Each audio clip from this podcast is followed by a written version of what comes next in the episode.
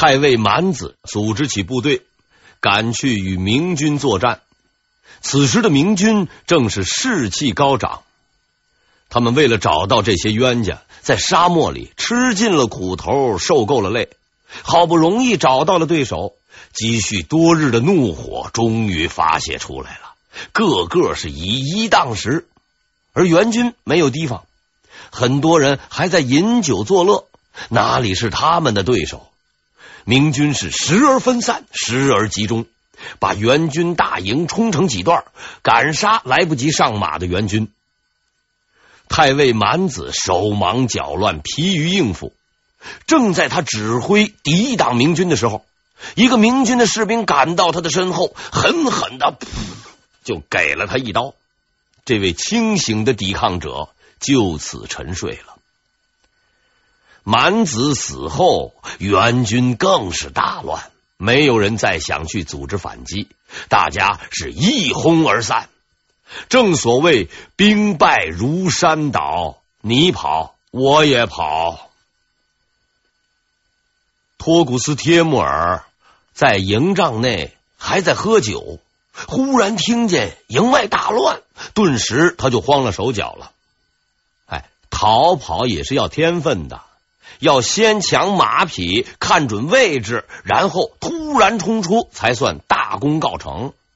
在这方面，王保保可算是个行家。可惜托古斯帖木儿没有王保保逃跑的天赋和从容，慌乱之中只带走了自己的长子天宝奴和丞相失烈门，把老婆和次子地宝奴及十多万部队都留给了明军。这回老底儿是彻底赔光了。明军继续追赶着慌乱的援军，在他们的心目中，似乎没有缴枪不杀这一说，只是挥舞马刀四处乱砍。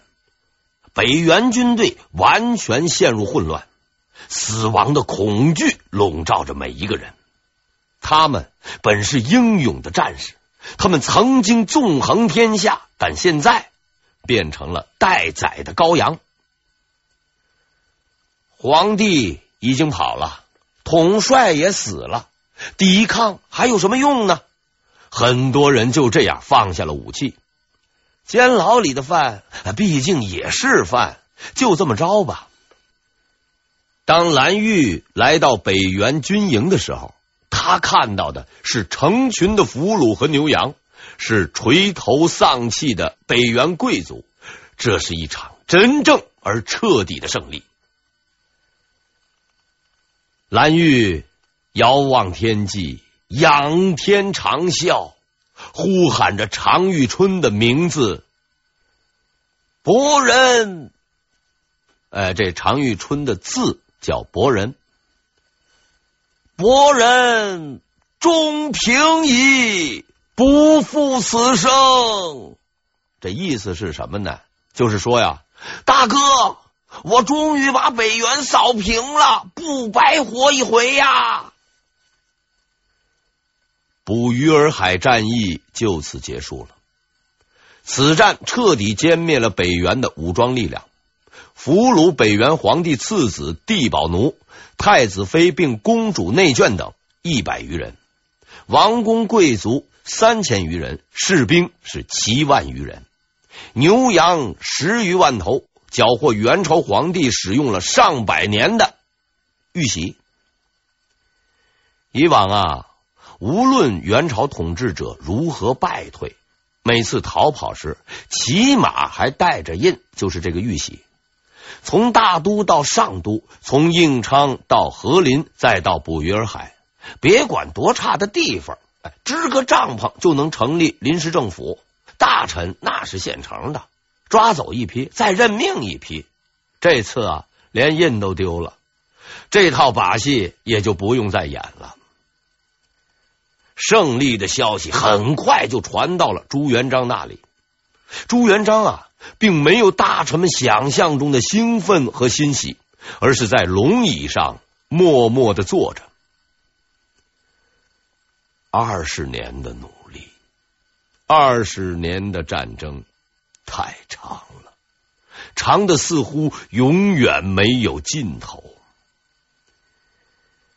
现在终于结束了，我的敌人崩溃了，和平和安宁将降临我的帝国和我的臣民。蓝玉，你没有辜负我的希望。朱元璋看着满朝文武，说出了他一生中对部下将领的最高评价：蓝玉就是我的重卿。药师啊！蓝玉在极其困难的条件下，带领着十余万大军深入不毛之地，奋勇作战，彻底击溃了北元，完成了他的先辈没有完成的伟大功业。他确实无愧于这一评价。逃亡中的托古斯帖木儿可没有朱元璋和蓝玉那样的欢快的心情。他的军队没有了，大臣没有了，甚至他的亲人也不在了。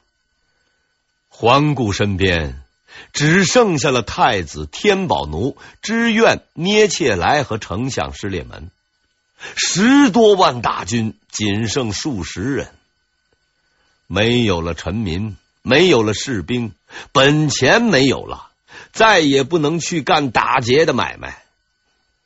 为什么会失败呢？如果再走远一点，如果天气不是那么差，如果不是有风沙，如果能多种点树，搞好环境保护，如果还有如果，我我会失败吗？说这些都没用了。先到和林吧。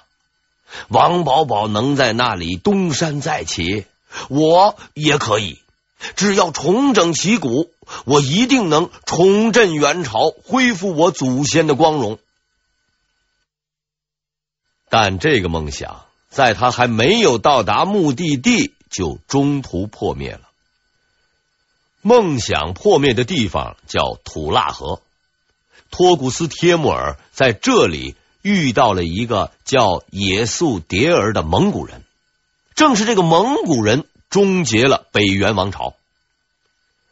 也速迭儿到底是什么人呢？我们啊还要从一百多年前说起。公元一二五九年，蒙古大汗蒙哥率军攻打钓鱼城，出乎他意料的是。城池没有攻下，自己却被城中发射的炮石击伤，再加上水土不服，不久啊就死去了。蒙哥的死造成了一连串的后果。正在攻打南宋的忽必烈立刻收兵回去争夺汗位，而他的竞争者就是自己的弟弟阿里不哥。在这场王位争夺战中，阿里不哥战败。被囚禁而死，忽必烈最终成为了元朝的开国皇帝，他胜利了。他的胜利延续了上百年，即使在被明军赶出中原之后，他的子孙始终牢牢的把握着至高无上的大汗之位。但失败者是不会永远失败的。忽必烈的胜利在土腊河结束了。结束他的就是阿里不哥的子孙也速迭儿，他十分干净利落的杀死了托古斯帖木儿和他的儿子天宝奴，并夺走了大汗的宝座。这个也速迭儿是托古斯帖木儿的亲戚，一百多年过去了，他终于等到了这个机会。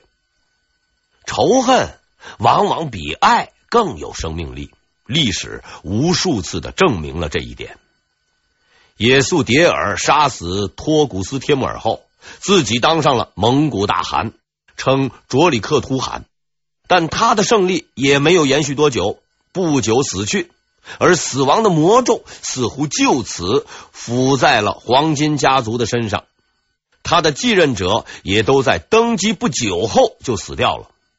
黄金家族的最后一位继承者坤帖木儿死于建文四年，也就是一四零二年。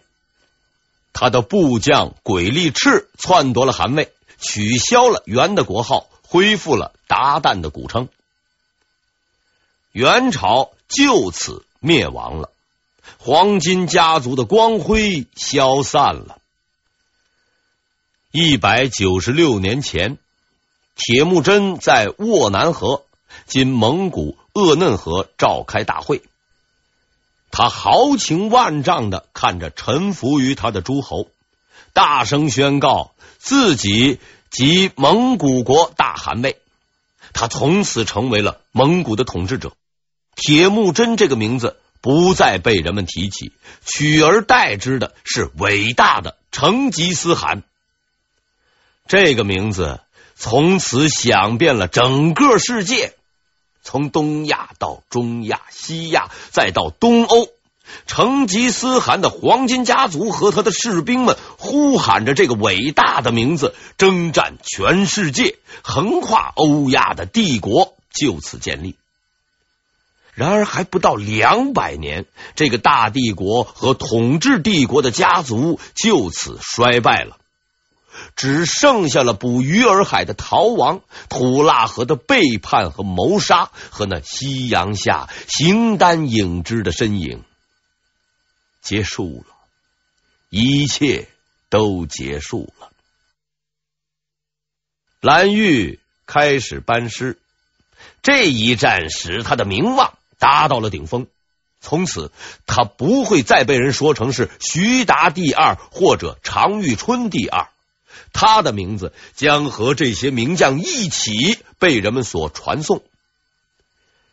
捕鱼儿海战役是蓝玉一生的最高点，但在此之后，他却频频出错，接连走出几步昏招，最终走向了毁灭的终点。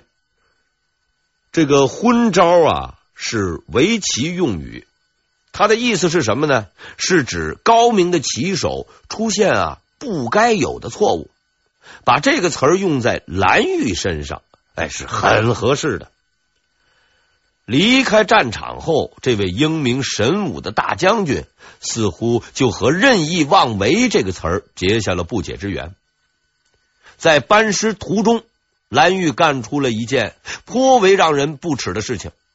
他欺负了北元皇帝的老婆，而这位女性性情也甚是刚烈，立刻就自杀了。蓝玉的行为违反了朱元璋的民族政策，也十分不得人心。朱元璋很是愤怒，但由于考虑到蓝玉功劳很大，便没有去更深的追究他。可蓝玉呢？哎，却以为这是默许的表现，就更加猖狂起来了。在他率领部队班师经过喜峰关口的时候，由于已经是黑夜，守关的官员休息了，听到有人叫关，就立刻跑去开门。而蓝玉却干出了谁也想不到的事情，他命令自己的士兵攻打关口。攻破城墙，强行闯入，还颇为洋洋自得，这就太过分了。守关的官员也是人呐，人家已经跑去开门了，而你连一会儿都不愿意等，难道你是赶着去救火不成？这两件事让朱元璋是十分恼火。他原来准备封蓝玉为凉国公。为了警告蓝玉，他把这个“梁国公”栋梁的“梁”字改成了冰凉的“凉”字。大家伙从中也可以看出朱元璋对蓝玉态度的转变。按说蓝玉无论如何也应该有所警觉了，但他却注定是个哎有两分颜色就要开染房的人，不但继续放任自己的行为。居然还把手伸到了军权上，他不经过朱元璋的允许，在军队中任命自己的亲信官员，布置自己的势力。这一切自然不会逃过锦衣卫的眼睛，于是朱元璋开始考虑怎么处理这个胡惟庸第二了。蓝玉啊，是一个优秀的将领。在获得成功之后，做出如此多不法的事情，似乎是难以理解的。其实啊，只要联系我前面提到过的纳哈出投降事件，就能合理的解释蓝玉的行为。从宴请纳哈出时的傲慢到喜封官的骄狂，我们可以给蓝玉下一个结论，那就是这是个粗人。所谓粗人，不是指他没有文化或是行为粗鲁，而是指他的行为欠考虑，为人处事不通人情，属于那种啊想了就干，干了再想的人。其实他的性格一向如此，就算不在这件事情上犯错误，迟早也会在那件事情上捅娄子。这就是所谓的性格决定命运。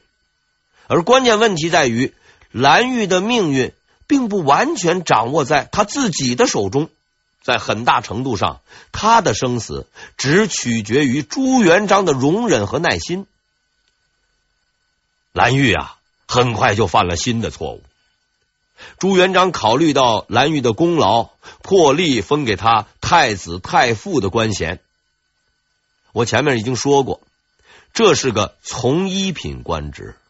一般官员那只有在梦里才能得到，可以说已经是位极人臣了。而蓝玉就像吃错了药似的，居然在很多人面前大叫：“以我的功劳，难道不能给个太师吗？”这就不是要求进步了，这是什么？是嫌自己活得太长。